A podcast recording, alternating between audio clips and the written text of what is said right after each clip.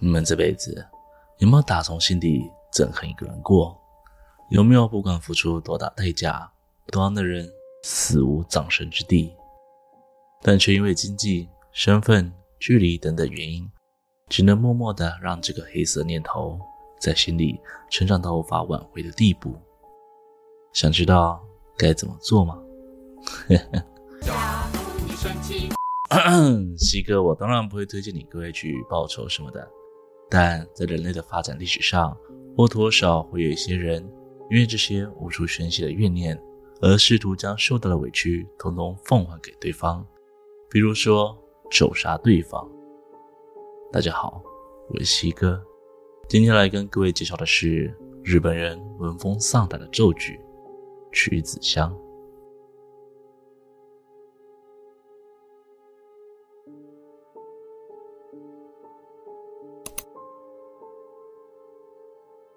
曲子箱意思就是放置婴儿身躯的木箱子。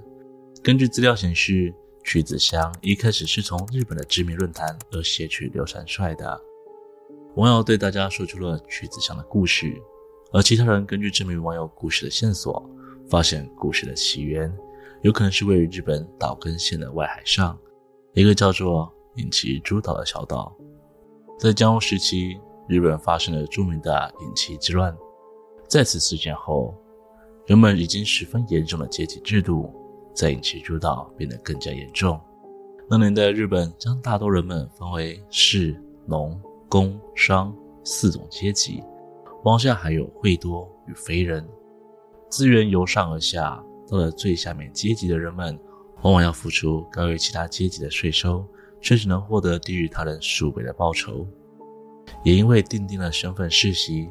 这些低层人民终其一生无法脱离悲苦的命运，而引起诸岛上的部落村民们长期受到了歧视与不公平的对待，因而制作了曲子香来复仇，或者又用来减少女性和孩童人数之说。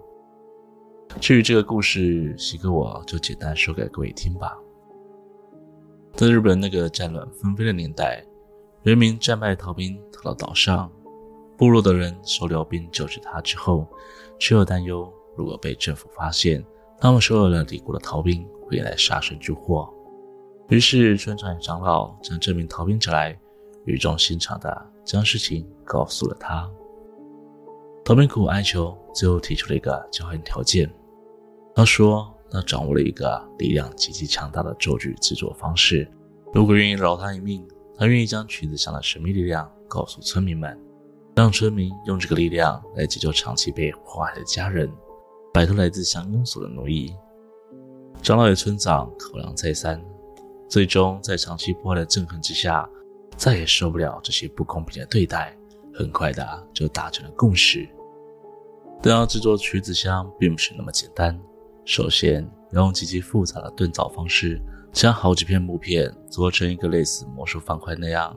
制作一个长宽高二十公分的正方形木箱子，接着在箱子里放满雌性出生的血，静置一个礼拜，在血液还没有彻底干枯之前，进行最后的步骤，将儿童作为祭品，把他们一部分身躯放入箱子。所需的部位会因为年龄有所不同，婴儿的话是脐带、食指第一关节和鲜血，七岁以前的小朋友。只是食指的第一关节与鲜血，十岁以前的则只需要食指的第一关节。而在献祭孩子的时候，必须同时不断咒骂对方，为的就是让那个怨气留存下来。如此极度残忍的方式，才能完成一个曲子香。当下让许多村民纷纷退缩，但经过长老和村民们彻夜讨论后，还是为了多年来的仇恨，点头答应了。如果不这样做，他们终其一生也只能备受侮辱和剥削。就这样，村民们开始照着逃兵所说的步骤制作出这个曲子箱。根据记载，曲子箱的名字会因为被关在里面婴孩的数量而有所不同。法力强弱以七个婴孩为最强，七人是七宝，六人是六宝，下面以此类推，直到一宝。封印的孩子越多，杀伤力就越大。逃兵也提醒到，一个箱内是绝对不能超过七人以上。但在制作其余曲子箱之前，必须要先制作第一个曲子箱，扒开。扒开只能有一个，能做出第二个，而且扒开必须有这名逃兵保管。在扒开做好以后，逃兵跟长老要了一名女性和一个孩子来做实验，让大家见证曲子箱的威力。逃兵把实验的两人还有八开一起关在屋子里，慢慢的，女性和小孩开始感到不舒服。过了不久后，就七孔流血，面目狰狞的倒在地上。全身内脏腐烂，最后吐血而死。部落村民和长老看到眼前情况，惊讶不已，马上下令继续制作剩余的橘子香。那时候，所有村民的怨念，宛若化成尸体一般，笼罩着整个村落。虽然总要战战兢兢地等待谁家的孩子会成为下一个牺牲品，但想到被乡公所欺压破坏的那段日子，村民们制作曲子香变得更加坚定。就这样，曲子香一个接着一个的制作。村民们进贡的时候，就将曲子香混在进贡的货物。很快的，乡公所便传来妇孺一片死绝的噩耗。村长才告诉其他地方的人说，这是他们所作所为。如果继续迫使他们，那诅咒将会寻找下一个目标。自此之后，村民们开始得到他们应有的尊重，他们再也不需要咒杀他人。但也在不知不觉间，部落在十三年内制作了十六个箱子，分别是一宝六个、二宝两个、五宝五个、七宝三个。然而，更多的是制作失败的箱子。自从曲子香诅咒取得成效后，曲子香就不再频繁使用。为了避免曲子香伤害到自己部落的村民，于是长老们把箱子都送往深山，放在了山洞里。然而，逃得了一时，逃不了一世。某一天，部落里的小男孩因为贪玩，跑到了放置曲子香的深山山洞里，并无意间发现了曲子香。男孩出于好奇，将其中一个曲子香拿回村里，而刚好拿了那个曲子香，就是法力最强七宝。当晚，就有多名孩童和妇女因此身亡。在悲剧过后，长老担心曲子香的诅咒又。会再一次波及到部落上的村民，才想到了当初逃兵临走前有留下如何处置曲子香的方式。曲子香平时要放在阴暗潮湿的地方，这样他们的法力会因为时间而慢慢流失，最后需要找大喜神社的神主来帮忙处理掉。拖地的方式就是用符咒来镇压它，而每个橘子香因为法力的不同，镇压所需的时间也会不同。法力最强的七宝，甚至需要等待一百四十年，法力才会被稀释掉。所以部落的长老们决定不能再放任这些箱子不管，他们找上了附近最大神社，派出神主替他们解决这些棘手之物。但由于曲子香的力量太过强大，那位神主就算用尽一生，也不可能将橘子香全数镇压。于是乎，他和长老们讨论出一个办法，请由村落的每家每户来保管橘子香。每三家负责一个。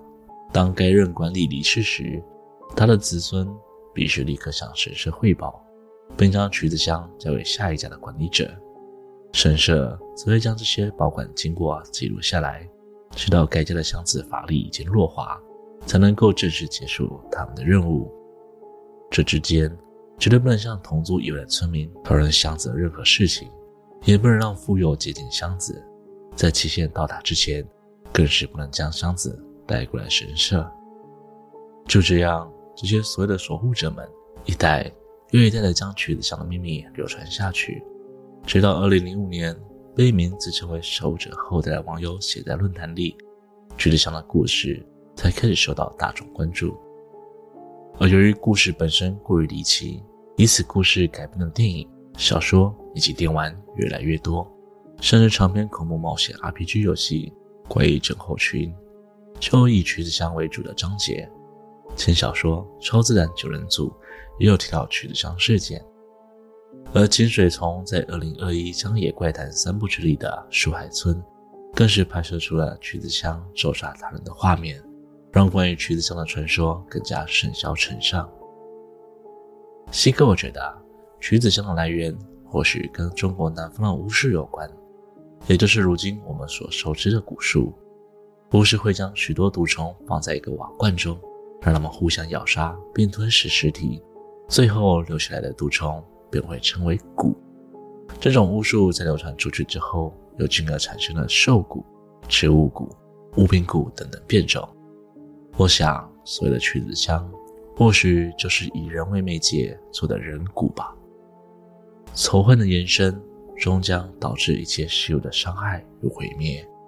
纵使能成一时之快，但往往会牵扯到许多无辜的生命。这样冤冤相报始终不是一个办法。还希望荧幕前的你们，既不要成为那些狗眼看人低的乡公所官员，也不要成为为了复仇而牺牲一切的守护者村民。今天的故事就分享到这边，欢迎大家在下方留言关于影片内容的看法。喜欢的人也可以投个超级感谢，那对我来说会是很大的鼓励哦。